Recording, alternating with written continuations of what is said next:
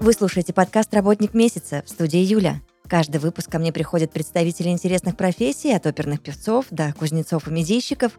Вместе мы разбираемся, за что на самом деле люди любят свою работу. Этот подкаст мы делаем в студии подкастов Red Barn.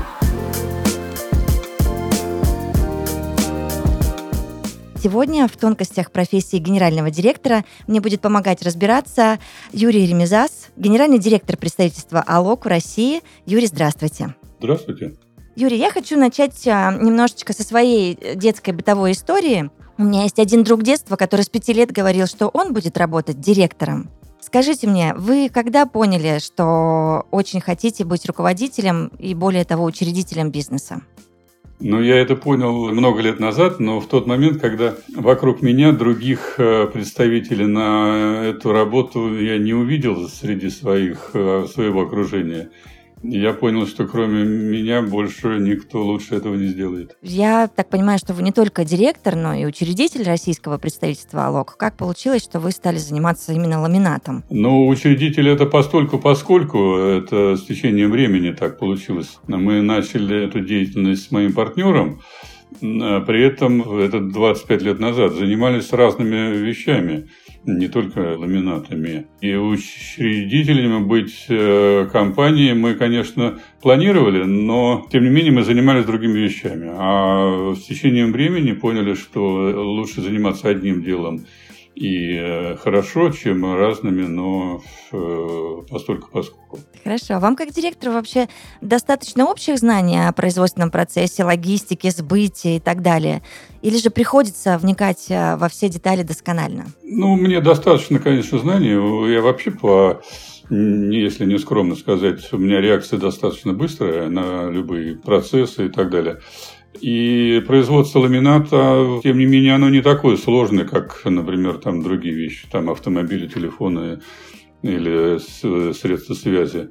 Хотя у меня образование, э, институт связи я закончил и работал по специальности, кстати, в телевидении и радиовещании 8 лет.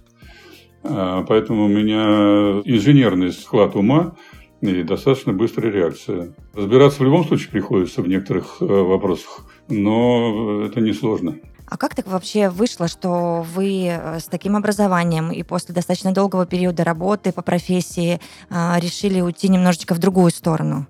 Ну, с одной стороны, случайно, хотя с другой стороны, не совсем случайно. Я вот, как уже сказал, работал много лет э, в телевидении, в частности, телевидение, радиовещание, а потом сменил э, эту работу, она мне ну, то ли надоела, то ли уже я перерос э, из этого состояния. Опять же, я был инженером, а в данной ситуации работа руководителя, а не инженера. Хотя инженерной работы достаточно много. Например, продвигать бренды, выбирать компании, с которыми работаешь, это инженерная работа вообще-то. А давайте вот еще о чем поговорим. А, почему выбор э, напольного материала для дома – это серьезный вопрос? Ну, то есть нельзя его решать непонятно каким образом. Ну, честно говоря, э, серьезным вопросом э, этот стал недавно совсем. То есть раньше материалы напольного покрытия выбирали в последнюю очередь. Люди в своих домах, квартирах э, выбирали сначала а, обои, потом они выбирали люстры, потом они выбирали мебель, кухонные гарнитуры, столы, стулья и полы в последнюю очередь. Часто было, что, конечно же, интерьеры, они такие были на скорую руку, скажем так, мягко выражаясь. На сегодняшний день, конечно же, если даже средний уровень там, покупателя, они, конечно же, подбирают материалы под интерьеры, раз, чтобы они, конечно же, были совместимы два и выглядели достойно и кухни, и полы под этой кухней. А вы не знаете, с чем было связано то, что вот раньше мы особо не обращали, э, не то чтобы не обращали внимания, а в последнюю очередь выбирали именно напольные покрытия? Чем это было обусловлено? Раньше был, э, извините, дефицит э, всего и вся. Угу. В магазине были два вида кафельной плитки. Белая плитка – это спереди, а голубенькая плитка – это сзади магазина продавалась. Точно. На сегодняшний день э, выбор довольно-таки большой. Информации по архитектуре, скажем так, достаточно много. И когда люди начинают все-таки вникать а тем более стало времени гораздо больше, они э, стали задумываться, а почему бы не сделать полы такими же красивыми, как и кухня или люстра. Хорошо, а тогда давайте разбираться в дне сегодняшнем. Есть ли какие-то основные критерии грамотного выбора напольного покрытия? Я вот просто представляю, мне сейчас говорят, Юль, выбери, пожалуйста, хорошее напольное покрытие. И все, и я растерялась. Простому покупателю, скажем так, который выбирает э, вот э, напольное покрытие, в том числе раз там, в 10 лет, довольно mm-hmm. сложно, конечно же, разобраться в том изобилии, которое на сегодняшний день есть. Критериев очень много. Одно из главных критериев, конечно же, это внешний вид. А внешний вид у многих напольных покрытий довольно-таки одинаковый, скажем так. Технические вещи, такие как прочность материала, чтобы не боялся воды, и был долговечным, это нужно, конечно же, вникать более скрупулезно. В этом э, мы как раз и помогаем своим покупателям. И наши дилеры, которые рекламируют тоже наш материал, конечно же, подготовлены к тому, чтобы объяснить, что хорошо, а что не очень подходит для их интерьера. Хорошо, но получается, что каких-то четких правил их что, не существует или быть может, э, я прихожу, допустим, в магазин, да, и на что мне точно стоит обратить внимание? Вот что вы мне посоветуете? Вот какие-то есть такие бытовые, житейские советы от вас? Ну вот как раз вы говорите правильно совершенно вещи, которые говорят о чем? Что, что вы действительно не понимаете, с чего начать, скажем да. так. Не то, что ничего не понимаете, а просто с чего начать. И если вы задаете вот такого рода вопросы, мы на них, конечно же, готовы на все ответить. При этом мы сразу начнем э, вам задавать вопросы какое помещение вы кладете, включая там, кто будет жить э, в этом помещении. Ну, самые простые вещи. Квартира – это или загородный дом, например. Сколько людей будут жить? Э, двое, муж, жена, но у них, как ни крути, есть дети или они родятся –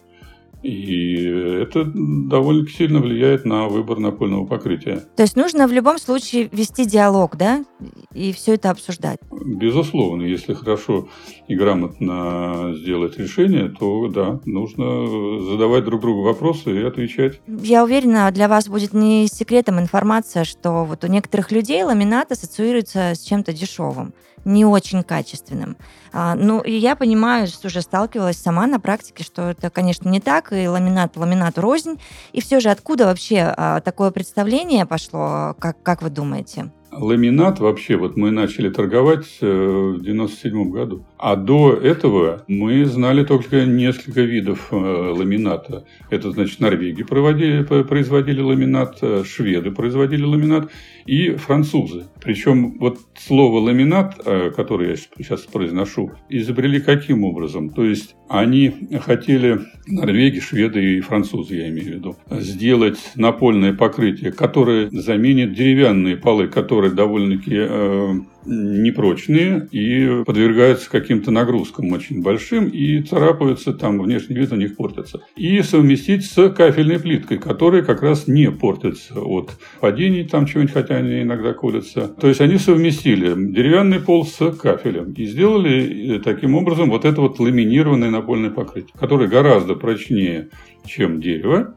деревянный пол любой, и отвечающий требованиям кафельной плитки. И когда они вот поставили такую задачу, они как раз сделали вот этот вот ламинат, который был действительно исключительно прочный. Но, конечно, он получился не совсем дешевый. Но когда другие производители увидели, что это совершенно легко сделать внешний вид будет такой же, как у дорогого материала, они вместо того, чтобы применять дорогие технологии, которые позволяют сделать прочность материала действительно такой, как сейчас вот у хорошего материала ламината, они просто наклеивали, стали бумажку сверху какой-то основы, и все. Внешне, казалось бы, это одинаково, а на самом деле э, это разные вещи. Поэтому обычному человеку разобраться в том, что лучше, а что хуже, непросто. Это нужно испытывать этот материал стучать по нему чем-нибудь там, например, молотком, бильярдным шаром или там царапать шкуркой, и только после этого можно определить действительно по прочности тот или иной лучше или хуже. Или посоветоваться с продавцами или с нами, например. Тогда мы им все объясним. Но в этом случае они должны нам,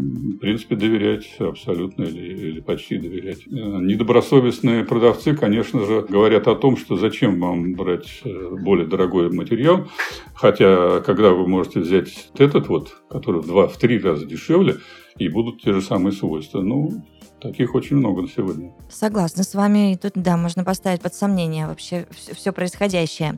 А, Юрий, тогда, может быть, вы расскажете нам всем, а, как производит ламинат? Скажу лишь несколько особенностей при производстве материалов в Норвегии. Главная особенность – это верхний слой, сверхпрочный верхний слой, который состоит из крафт-картона, декоративного слоя и защитного слоя. Они пропитаны меламином, затем прессуются под сверхвысоким давлением, получается сверхпрочная верхняя поверхность, которая потом наклеивается на основу. Второй особенностью является соединение досок при помощи алюминиевого замка. Словосочетание алюминием локинг и дало название ламинату аллок. При помощи этого замка доски соединяются 3-4 раза прочнее, чем любое другое соединение. Ну, это вкратце. А так, если разбирать, ну, наверное, может быть, не обязательно сейчас. Все-таки давайте э, подробнее обсудим тему, что же нужно знать о классификации ламината, а, чтобы у нас сложилось какое-то хотя бы общее понимание. Классификация ламината на сегодняшний день определяется так называемым числом там 32, 33, 34. На сегодняшний день самый высокий класс – это 34 класс, но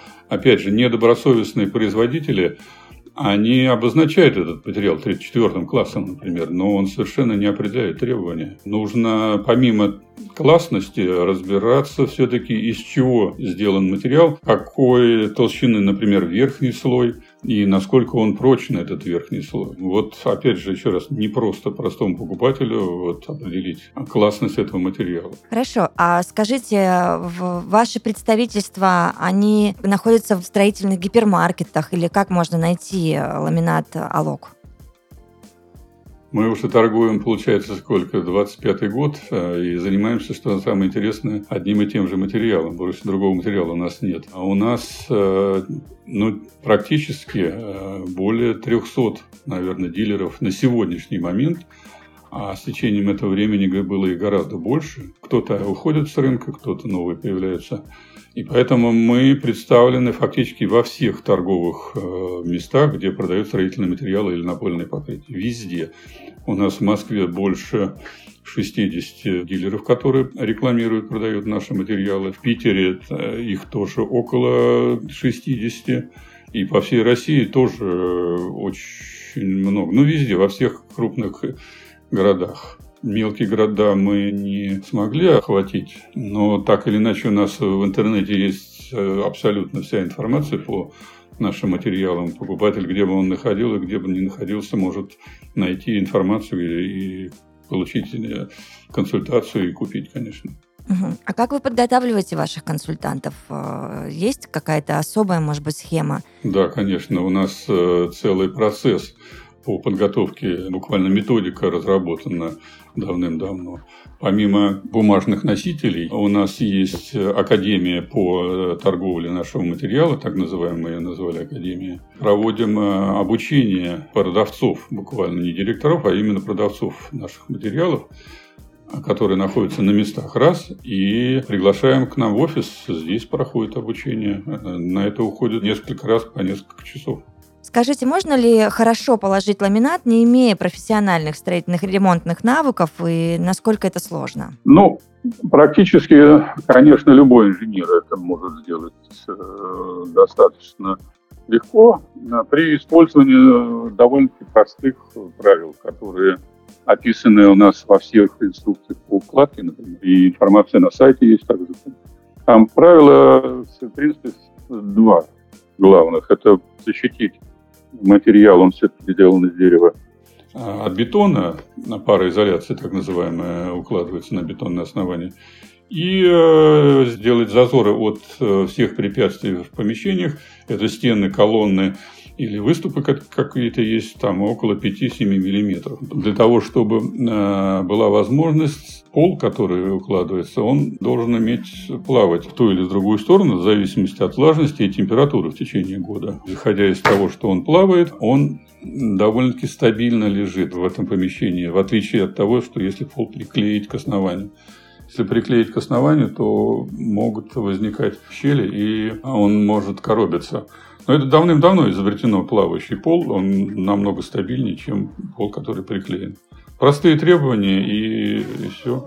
а, буквально ручная пила, или я уж не говорю, э, там механическая какая-нибудь пила, и все. Слушайте, ну правда, вы рассказываете, не так уж все и сложно. А, что касается темы экологичности, я не раз э, слышала это словосочетание, мне попадалось про экологичный ламинат. Вообще, что это значит? И алок в данном случае – это экологичный материал? По поводу экологии, это очень э, интересный вопрос, интересная тема на сегодняшний день. А, да, то, из чего сделан материал, очень важно, чтобы он не вредил здоровью жителей на этом материале, на этом полу. Вот, например, самый экологичный материал – это, конечно же, дерево у нас было раньше. А если мы возьмем какую-нибудь плитку, она тоже довольно-таки экологичная, если у нее верхний слой не фонит или э, что-то в этом роде. Ламинат э, у норвегов, конечно же, получил несколько сертификатов э, экологической чистоты, которые позволяют говорить о том, что его можно использовать ну, в любых жилых помещениях, включая детские комнаты. А еще очень важно, это для аллергиков они могут э, использовать и никаких вредных веществ, которые влияют на аллергию, не выделяется. И также в медицинских учреждениях, включая операционные, там нет никаких вредных веществ, выделяемых даже в первую очередь после укладки. В основном все вещества выделяются вот в первый там, месяц после укладки, а после этого, конечно, гораздо меньше. Но даже в новых материалах вредных вещей не наблюдается. Это хорошая новость, Юрий, потому что сейчас что только не продают, вы сами знаете. Ну а почему э, норвежский ламинат Алок считается лучшим в мире ламинатом? Ну вот, как я вам уже сказал, на заре э, изобретения вообще ламината, они, во-первых, являются одними из э, главных изобретателей, которые изобрели вместо деревянных полов и кафельных. Это раз. И с тех пор они держат марку в том числе вместе со шведами, правда, но шведы сейчас уже стали другой материал производить, а Норвегии только одни фактически остались с такой прочностью и с таким качеством. И если спросить у многих специалистов, они, конечно же, скажут, что Норвегия во главе линейки ламинированных напольных покрытий. Понятно. А давайте мы еще немножечко вернемся в вашу профессию, потому что и подкаст у нас называется «Работник месяца». А как вы считаете, Юрий, три, лучше пять основных качеств генерального директора, который в итоге будет успешен и, ну, может быть, неприменимо это слово в данном контексте, но популярен среди своих коллег? Да, интересный вопрос. Три главных качества. На сегодняшний день директорами являются многие люди, которых то ли назначили, то ли они случайно пришли в эту должность или что-то такое. То ли они сами себе да, придумали, буду директором и открыли ИП. Да, приблизительно так, да. Да. А для того, чтобы быть ну, скажем, хорошим директором, не буду говорить, что я отвечаю таким требованиям. Про себя не так не скромно говорить. А одно из главных качеств, он, человек должен быть в теме того, что он делает. Это значит понимать э, дело или ну, там материал, в котором он работает, раз. Чтобы он мог э, объяснить те вещи, которые должны делать его сотрудники. А, потому что сотрудник приходит и говорит, а что мне делать? Директор говорит, иди сам решай все вопросы, и я занят делом. То есть он должен сам понимать, что нужно делать тому или иному сотруднику. Ну и простые вещи, конечно же, каким образом оперировать с деньгами, на закупку и на продажи. Это тоже очень важная вещь. Промежутки, конечно же, э, логистика, без которой тоже невозможно. И очень важная вещь, конечно же, это выбор Э, материалов, которые на сегодняшний день хорошо продаются или лучше продаются, чем другие материалы. Вот чтобы я еще выделил бы. Очень многие директора нарушают сами свою дисциплину, которую необходимо следить за своими сотрудниками. То есть, если директор не нарушает дисциплину сам себе, то и сотрудники не будут также нарушать. А скажите мне вот напоследок, а директором все-таки рождаются или становятся? Можно прокачать эти все а, скиллы, так скажем, вот, которые вы ранее перечислили? Есть люди, лидеры, а, если посмотреть в школе, там, которые действительно за собой тянут других людей, вернее, они сами тянутся за ним. Э, есть такие люди, да, но, как правило, все-таки э, становятся директорами. Угу. А минусы есть в этой профессии? Минусов очень много. Так. Это нужно быть постоянно в теме того, что, чем занимаешься. Как только выйдешь из э, темы или перестанешь вникать в сложности процесса, все, тогда и дело провалится, и люди работать не будут, самое главное. Самое главное работа директора – это а, заставить людей работать за себя. То есть директор не сам должен выполнять те функции, которые нужны предприятию, а сотрудники должны его выполнять. Вот это самое важное. То есть заставить, увлечь, а, обхитрить всех сотрудников, чтобы они выполняли работу за него. А вернее, свою работу. А он только вот э, управлял. Обалдеть. Я сижу, улыбаюсь, честно. Юрий, а, мне хочется вот еще выяснить какой момент. У вас крупный международный партнер, да, вы представитель э, крупной компании «Алок» в России. Скажите, на первоначальном э, этапе партнерства вам было сложно или легко договариваться друг с другом? Ну, я бы не сказал, что сложно, нет. Нам просто повезло в этом плане. В каком э, месте? Еще раз, ламинат был изобретен норвегами и шведами – это было давно, там, в 95-м э, или раньше еще они начали производить материалы эти. И в России этих материалов не было вообще. И когда мы э, первый раз там привезли целый грузовик этого ламината, мы его продали, ну, буквально с колес. И когда мы поняли, что это, в общем-то, хорошее направление и можно заработать какие-то деньги, мы стали развивать эту тему. Хотя на хвост нам тут же сели материалы, которые более дешевые, извините за выражение. И тогда действительно стало сложно конкурировать. Наш материал был дороже, чем другие ламинаты, там приблизительно в два раза, и не следующему покупателю объяснить, почему это дороже, а тот намного дешевле, было, конечно, сложно. Но на начальном этапе вот было именно так, как я сказал. Сколько длился этот период, пока вот вы пытались э, нам объяснить, э, чем Алок, э, его преимущества, его плюсы, чем он лучше? Сколько у вас ушло на это времени и где вы набрались этого терпения? Можно же было в один момент сказать, да, не буду я больше этим заниматься, найду что-нибудь другое.